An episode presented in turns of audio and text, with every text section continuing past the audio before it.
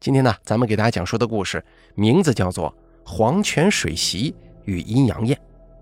本故事节选自《鬼实录》系列，作者顾念琴，由大凯为您播讲。洛阳，古称神都，是天下行胜之地。所谓洛阳三绝，就是驰名天下的石窟、牡丹和水席。有花有景，自然不能少了美食啊。洛阳水席是十大御菜之一，因为其中的热菜都带有汤水，上菜的时候啊，又如同流水一般前后有序，吃一道撤一道，这才称其为水席。对洛阳人来说，水席是各种宴席上的上席，无论红白喜事、婚丧嫁娶，都要用水席招待宾客。说起红白宴席。那节庆红事中的水席当然是普通正常，但是如果谈到那与亡魂相关的白事，水席上就会蒙了一层诡异的色彩。这个传说恐怕许多人都不知道，在传闻当中，这水席呀又分阴水席和阳水席。阳水席是活人吃的，选取普通食材，自然不必多说。至于那阴水席，却另有讲究。制作阴水席用的是忘川水，吃的是黄泉宴。据说阴水席只在晚间开席，席间更是人鬼混坐，共饮一餐。只有被羁留在黄泉尚未轮回的孤魂，才能吃到阴水席，跟眷恋不舍的亲人再见一面。这种说法虽然诡异离奇，但也不失亲人相聚、人鬼情未了的温情之处。然而，真正的阴水席却还存在着一个更可怕的秘密。我叫何小满，一个家境窘困的普通大学生。不久之前，我在一次偶然躲雨的时候，误入了一家名为“鬼石斋”的小店。顾姐姐是这家小店的老板娘，她不但好心容留我在店里避雨，还请我品尝了一道店内的新菜。几天后，我又来到店里，把那天借走的油纸伞还给顾姐姐。这次一推开店门，就看见了一副熙熙攘攘的热闹场景，与那天店里的冷清寂寥完全不同。嘈杂的人声当中，各种食物的香气伴随着热气和烟雾，在小店里蒸腾氤氲。一时间啊，眼前的景象有些看不分明，只是裹在一片朦胧的雾气中。昏黄的灯火隐隐闪烁，把那些模糊的人影映的是影影绰绰。我穿过那些身形模糊的食客，径自向柜台走去。此刻，顾姐姐正一个人坐在那把古旧的太师椅上，慵懒地翻看那本厚厚的《鬼实录》。顾姐姐，我走上前去，怯怯地喊了一声。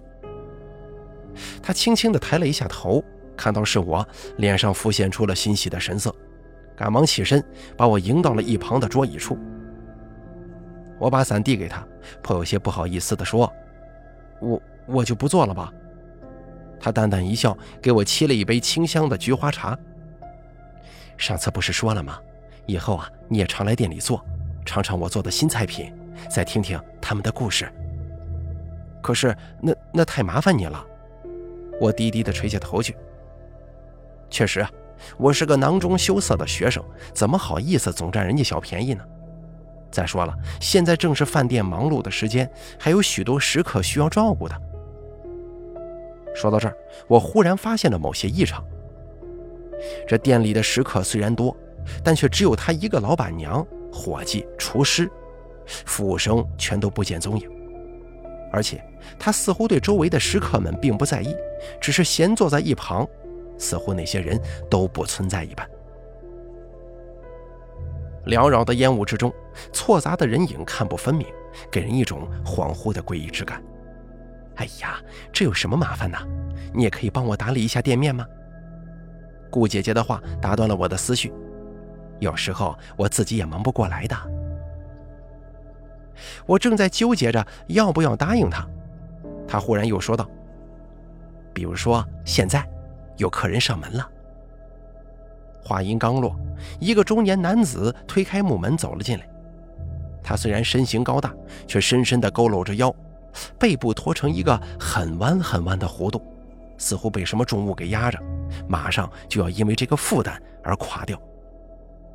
我看他那样啊，不禁感到奇怪。这个男人瞧上去神色疲惫，风尘仆仆，一看到柜台前的我们，就径直向这边走来。顾姐姐笑着迎了上去：“你好，想吃点什么呀？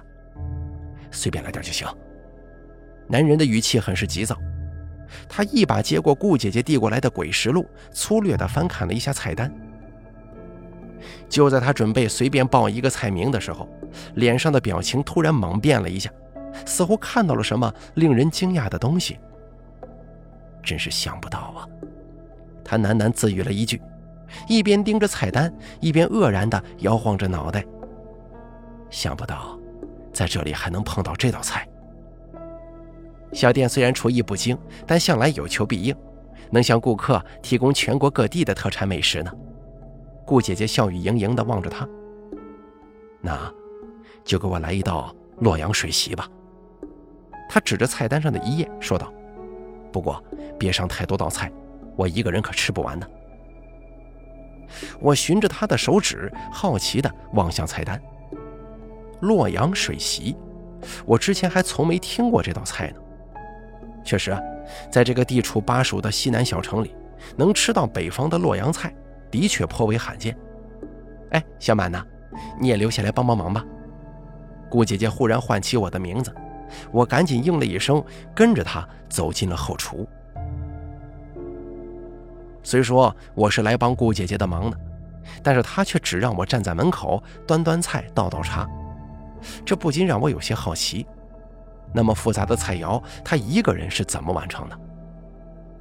不一会儿，厨房里就传来了他清丽的声音。我跑进去一看，一盘菜肴竟然已经工整的排在了桌上，而且还做了两份。那一份是给咱们吃的。他语调轻松，从橱柜里拿起一块洁白的绢帕，细细的擦拭了双手。我心中疑惑，从厨房里端出第一道菜。走出后厨，就看到刚才那个点菜的中年人已经选了一张宽大的桌子坐下了，正大口大口地喝着热茶。我走上前，把菜放在他面前的桌上。这个时候，顾姐姐却突然从背后叫住了我：“小满，咱们也跟这位先生一起吃晚饭吧。”说着，她把一模一样的一盘菜肴放在了中年男人的对面。男人闻言，戒备地抬起了头，深邃的五官当中透出一些阴厉之色。我听到他喉咙里传出一声沉闷的动静，好像是呼吸不畅的人发出的嘶鸣。哎呀，我这个人呐，吃饭就是爱凑热闹。顾姐姐看他的反应，掩嘴嬉笑道：“所以啊，我想跟您拼个桌子，聊聊天解解闷儿。”男人的脸上仍旧挂着犹豫和顾虑的神色，额头上也渗出了细密的汗珠。顾姐姐继续说：“而且，小店还有个不成文的规矩，那就是，客人若能讲一个与他所点的菜肴有关的故事，就能免掉这顿饭钱。当然了，故事得有意思才行啊。”我颇感好奇地看向顾姐姐，这家店还真是古怪又有趣。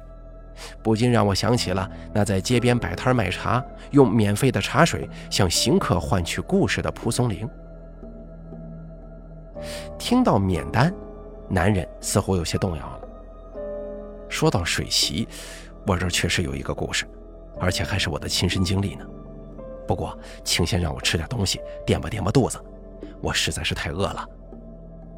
说着，夹起一筷子菜送进口中，就着米饭狼吞虎咽。这是一道极为普通的胆炝莲菜。我颇有兴趣地翻开一旁的《鬼实录》，找到介绍洛阳水席的那一页。这个说是菜单，这本书内的内容十分齐全的，不仅记载了菜肴的名称来历，还有不少与之相关的野史异闻、传说故事。看来呀，这看似普通的胆炝莲菜，却是水席中的开场菜。正宗的洛阳水席共有整整二十四道菜，其中前八品是冷盘，也就是凉菜。接下来就是四镇桌、八大件和四扫尾的热菜汤水。这二十四道菜顺序、名称都极为讲究。据说菜品的总数还是唐代的术数奇人袁天罡发明的，正好对应了女皇武则天从永隆元年总揽朝政到神龙元年病逝洛阳上阳宫的二十四年。你呀，别光顾着看书，吃东西啊！一旁的顾姐姐笑嗔了我一声，随即端来第二道菜，分别摆在那个中年男人跟我们的面前。这第二道菜呢，本应是凉菜，但是由于我们人少，吃不完二十四道，顾姐姐就简化了菜谱，直接上了四镇桌中的第一道热菜——牡丹燕菜。玉白的瓷盘上，色彩明丽的各式配菜被均匀地切成细丝。有白萝卜、海参、鸡肉、鱿鱼，品种繁多，散发着浓郁的鲜香。这些配菜围成一圈，铺在浸满高汤汁的萝卜羹上。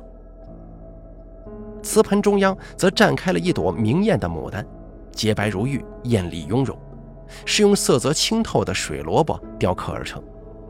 一片片花瓣雕工细致，繁复精美，足以想见厨师刀工之精湛呢。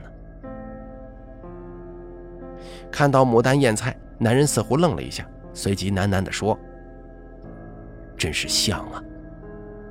他尝了一块，忽然沉默下来。等了半天，他才缓缓抬头说道：“故事就从这里开始讲起吧。”忘了自我介绍了，我叫李建立，告诉你们真名也无妨。我本来是土生土长的洛阳人，因为一些变故才来到这里的。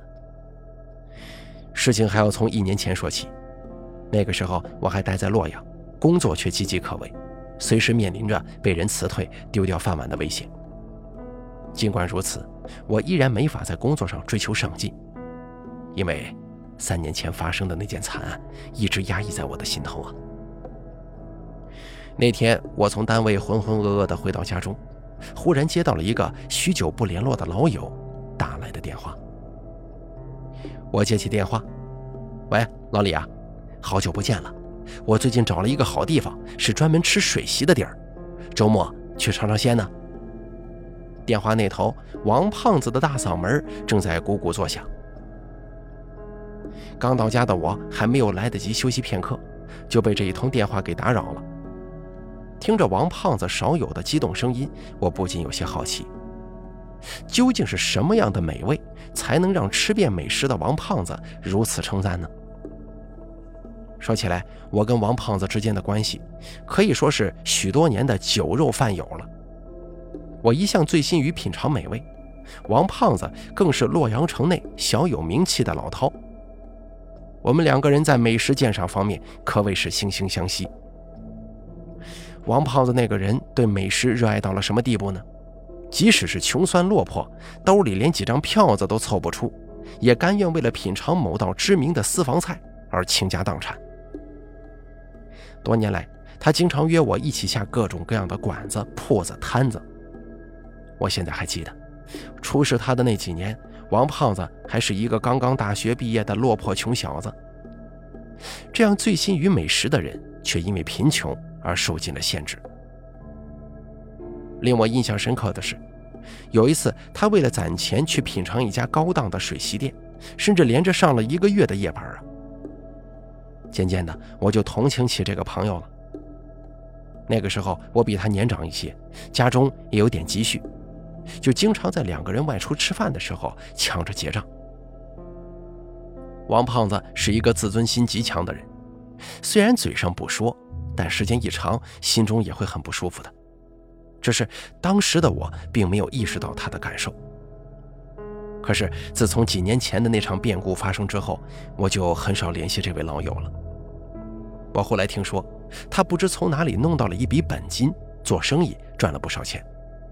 但是我却再也没有跟他有过什么交集。我这倒不是因为嫉妒老友的成功，归根结底，还是几年前发生的那件惨案。他。让我原本还算开朗的性格变得极端封闭、阴沉孤僻。因此，我又何尝不知，王胖子此次邀请我的深层目的，其实啊是为了帮我走出心病。终于思考半晌之后，我缓缓地吐出了一个字：“好。”电话那头似乎很惊讶，随即欢喜异常。他生怕我反悔，抛下一句“一言为定”，就把电话挂了。很快，王胖子就给我发来了饭馆的详细定位以及见面时间。我粗略地打量了一番，不禁有些困惑。只见定位上写着“清香斋”三个字，距离我家只有几百米。我当即心下一愣：“清香斋，难道是那个废弃工厂后的老旧建筑吗？”的确，在小区附近的垃圾场后有一座废弃工厂，据说啊是六十年前遗留下来的。破败乌黑的高大烟囱后面，隐隐浮现一座荒废的危楼，上面斑驳的招牌就是清香斋。听人家说，清香斋饭店在十年前就已经倒闭了，难道这是又开了新店吗？这会儿屋里的挂钟敲响了，我意识到现在是晚饭时间了。我得赶紧给女儿端饭，不然她又该嚷嚷着肚子饿了。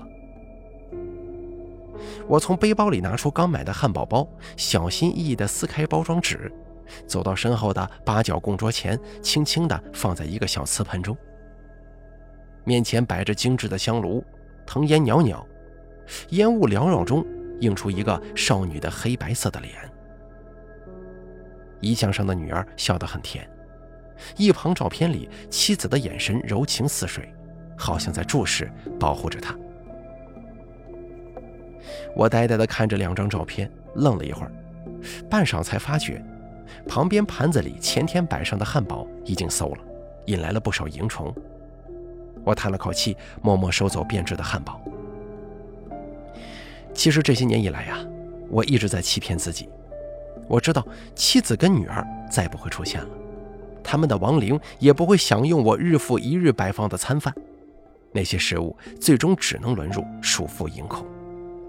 可是我却无法停止这种愚蠢的行为，我坚持了整整三年，似乎只有这样才能减轻妻女离去所带来的痛苦。中年男人说到这儿，顿了一下，又默默地吃起饭来，而我有些好奇，又不知当不当问。您的妻子跟女儿听到我的话，他放下筷子，似乎正在回忆往事，脸色也痛苦地扭曲起来。终于，他似乎下定决心，说道：“这件事情啊，发生在几年之前。那天，我们还算是一个幸福美满的三口之家，却遭遇了一场灭顶之灾。那天我值夜班。”早上回家之后，却发现房门打开，延伸出一串血脚印。我心下一惊，赶紧冲进里屋，却发现满目狼藉。房间正中横陈着妻子跟女儿鲜血淋漓的尸体，他们身中数十刀，刀刀致命啊！满地都是血污，惨不忍睹。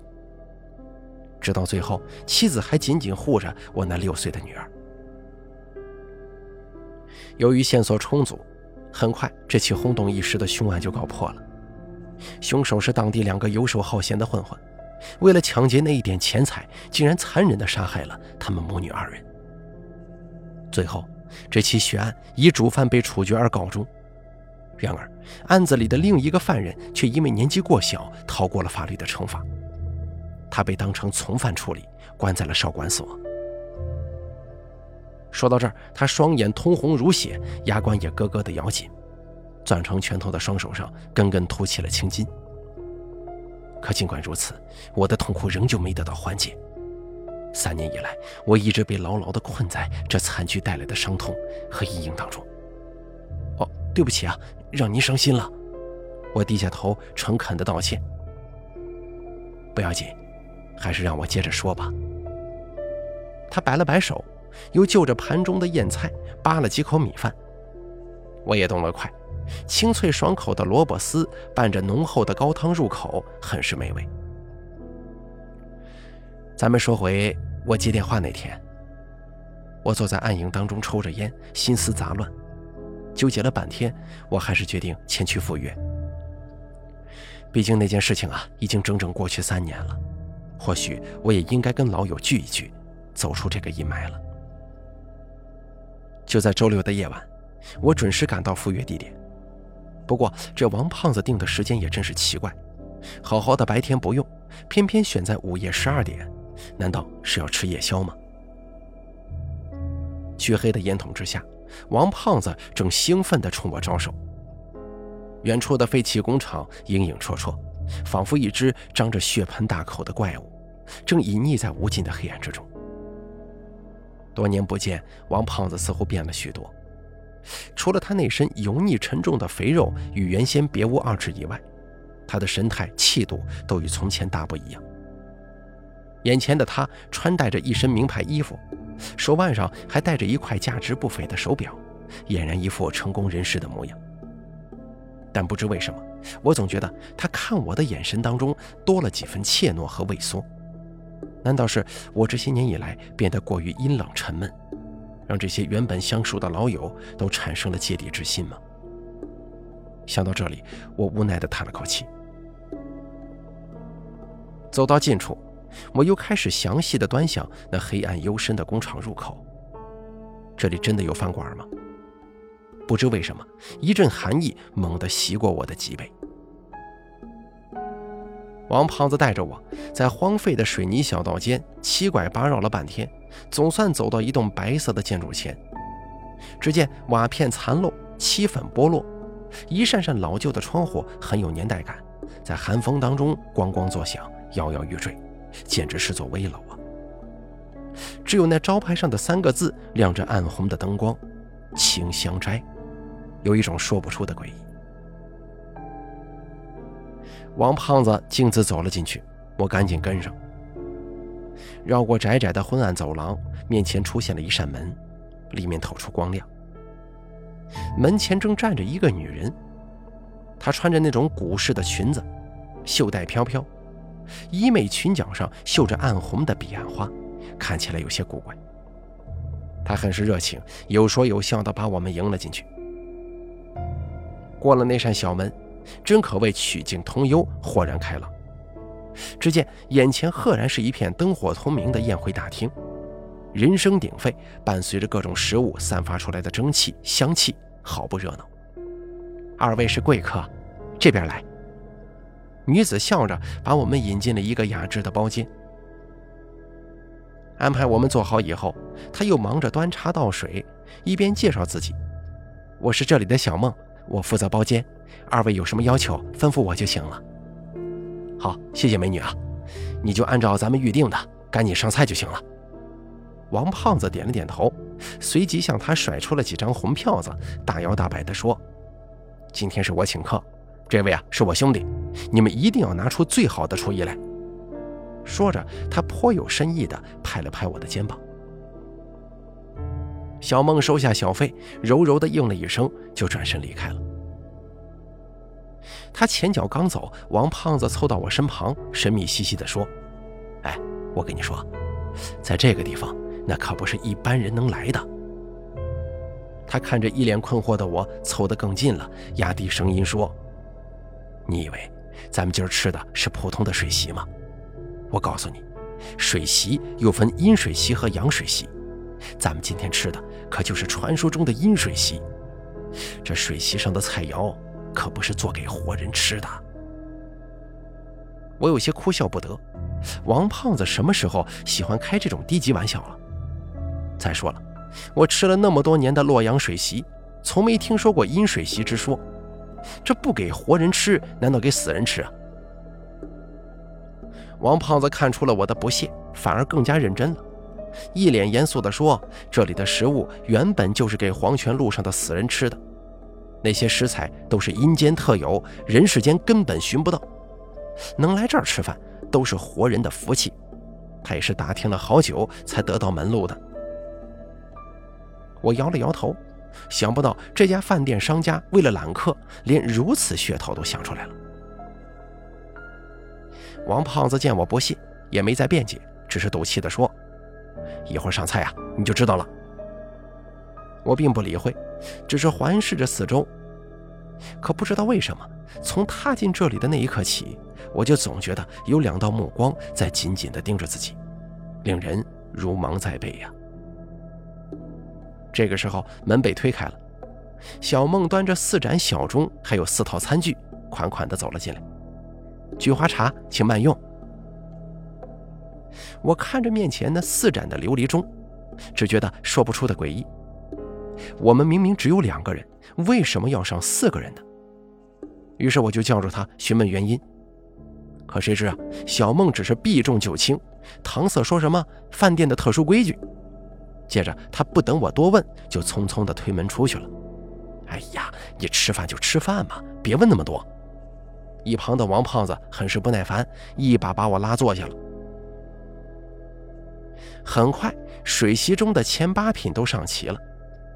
有五香牛肉、熏鱼抄、五香卤鸡、层层脆、胆炝莲菜、凉拌粉皮、开阳芹菜，还有凉拌黄瓜。除了多出来的那两套餐具，这些菜品呢都十分正常，味道也算可口，而且每道菜的分量也很小，可以品尝多种而不至于浪费。我在一旁默默地吃着，心说这清香斋的水席虽然有些奇怪之处。可也并无太多特殊的地方啊。王胖子倒是兴致很高，喋喋不休地跟我说着话，一会儿回忆起当年自己的落魄，一会儿又说起对我眼下情况的同情，还不停地劝我去他的公司发展。李哥，当年你帮了兄弟太多了，我一直没能报答，实在是惭愧啊。他的眼神忽然之间有些闪烁，带了复杂的色彩。现在呢，我就希望你能赶紧走出来，找到新的生活。以后要是遇到啥困难呢，你就直接过来找我，兄弟，我一定两肋插刀，在所不辞。我敷衍的点了点头，继续吃面前的凉菜。很快，冷盘上完了，接着就是四镇桌中的热菜了。这其中啊，牡丹燕菜最为重要，也是一桌水席成败与否的关键所在。然而，看到端上桌的那道燕菜，我的心头却猛然一阵心悸。热气腾腾的瓷盆里，本该摆放着雕刻牡丹花的地方，竟然立着一朵鲜红如血的奇怪花朵。再仔细一想，那分明是传说当中开在黄泉的彼岸花。这种东西虽说现实生活当中也能见到，但根本不可能长成这么大一朵呀。